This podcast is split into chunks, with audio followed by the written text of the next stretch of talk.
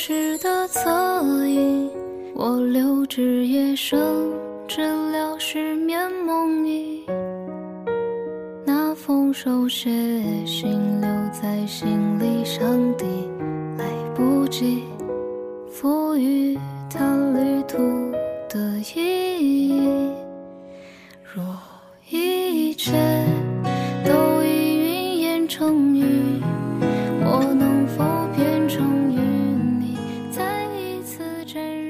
想要做这样一期节目吧，其实也很久了。去年十二月十三号的时候，在胖圈还有空间发出了第一份邀请函。当时就是想要把身边的那些很好的朋友，然后把他们带到我自己小小的直播间里面，其实就是带他们走进属于我的一个世界。然后五百八十天以前吧，就下决心开始做荔枝。这里面有我在大学的鸡零狗碎，还有欲言又止。这条路很长，四年，我怕有一天的时候会忘记，所以就记录下来。那到今天呢，我的荔枝终于迎来了第一个客人，或许他也是最后一个。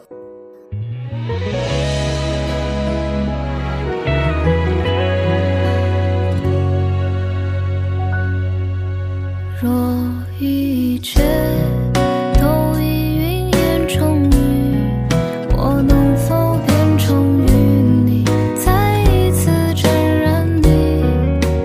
若生命如过场电影，哦，让我再一次填满了惊喜。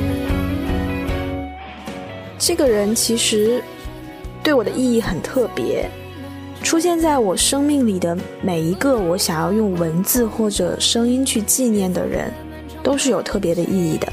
但是他是我从小到大以来第一个、唯一一个就坚持给他写日记的一个人。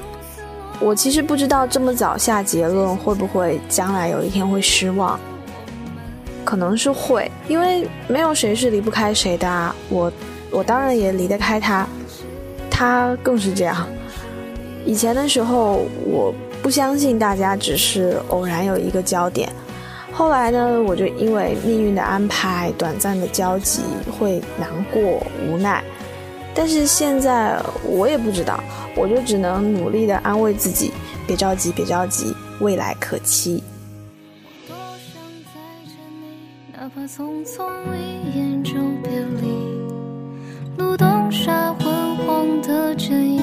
越走越漫长的林径。我多想再见你，至少玩笑话还能说起。街上初次落叶的秋分，渐行渐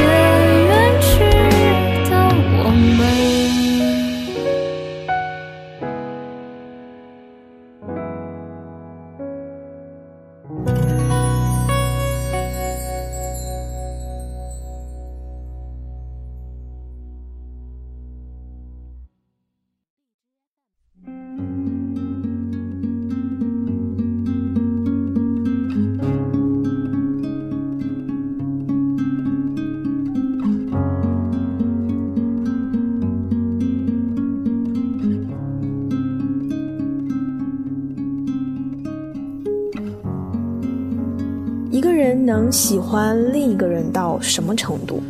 认识他以后，我大概懂了。我之前是不追星的，因为生活已经一团乱麻了，怎么还能担负另一个人的喜怒哀乐呢？他他也不是那种非常爱安利的人，可能你能从他的生活中，呃一些小细节或者偶尔的那种言语中知道他的喜好。他就是那种怕怕的，这一点我我早就感觉到了，因为一般的学妹嘛就会会跟你搭话，然后积极的学姐学姐，然后会说这说那。但是在我认识他前半个学期吧，到后面一个学期，就是有一个多学期，我们就没有任何开会以外更多的交集了，可能就是路上偶尔碰到打一个招呼。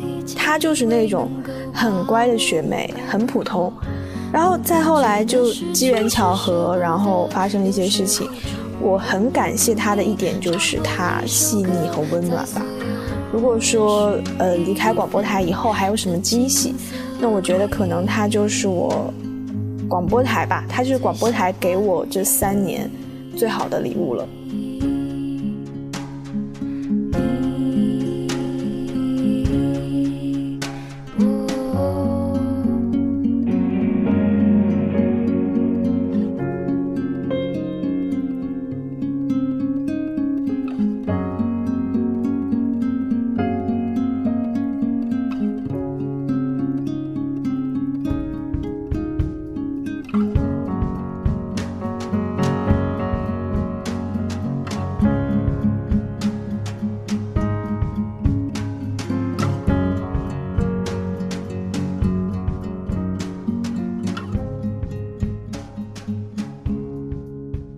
说回到他的小孩易烊千玺，最初的印象就是，呃，就有一天在暑假在家，然后在快乐大本营出现的一个小孩子，好像也不是暑假，忘记就是在家，然后看到他，然后笑起来就是有梨窝，而且我现在才知道那个叫梨窝，当时还小，然后呃跳舞也很棒。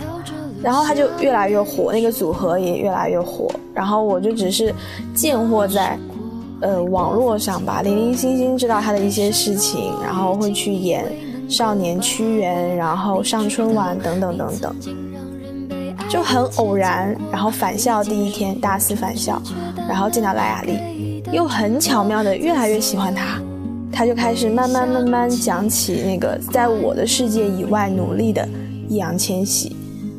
似乎就是那种命中注定的感觉，然后开始了解易烊千玺，买杂志、买礼包，然后听歌、刷微博，然后相册里面开始被他填满，然后朋友圈封面也换了，呃，网易云皮肤也换了，然后什么都就是只要能跟他搭上关系的全部都换了，到现在也说不出来为什么会喜欢他，是因为有有天赋吗？那倒是有了，努力，然后帅可爱吗？就是在所有华丽的标签里面，我觉得每个都可以很适合他，声音很好听，演技又在线，踏实努力。可是，在今天呢，我才知道，喜欢一个人可以到什么程度，就是没有话可讲，没有词可用，他就在那里默默的生长，可是又很像烟花灿烂的绽放。多少人就和我们俩一样，眼巴巴的望着他，那么努力的生活，那么用心的飞翔。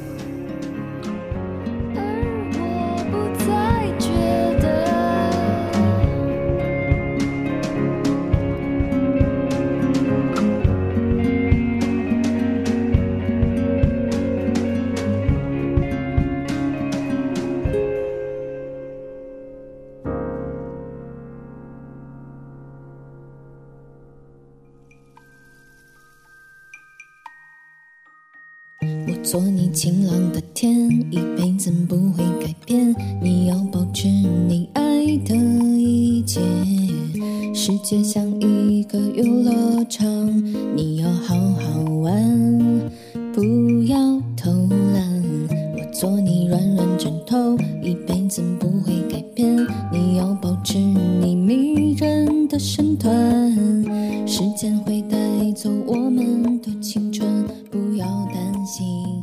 十七岁的他呢，用自己的脚丈量出了一片天地，很希望他的未来能够继续这么有声有色。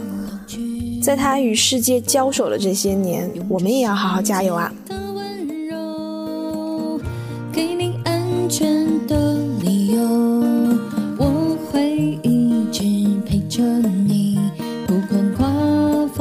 赖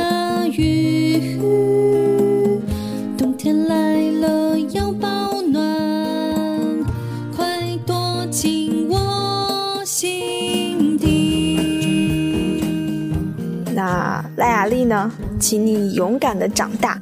你的身边除了有易烊千玺，也还有我。我很笃定的一点就是，他一定会越来越好。只是现在的我，在追星之外，还有一个小小的心愿：别害怕，别慌张，别质疑。这半年呢，你一回头，就是我一步不落的在你身后。以后的很多年，你张开双手，我就在前面，给你一个温暖的拥抱。真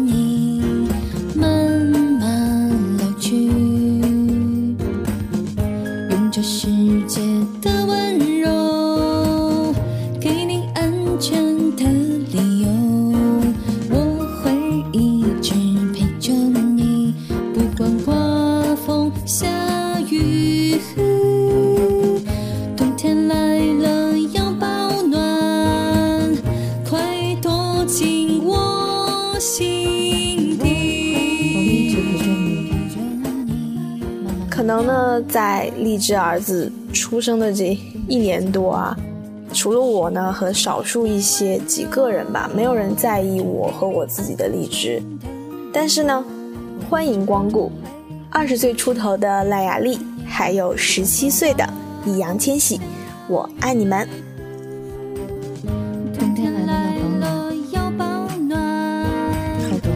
快躲进我心底。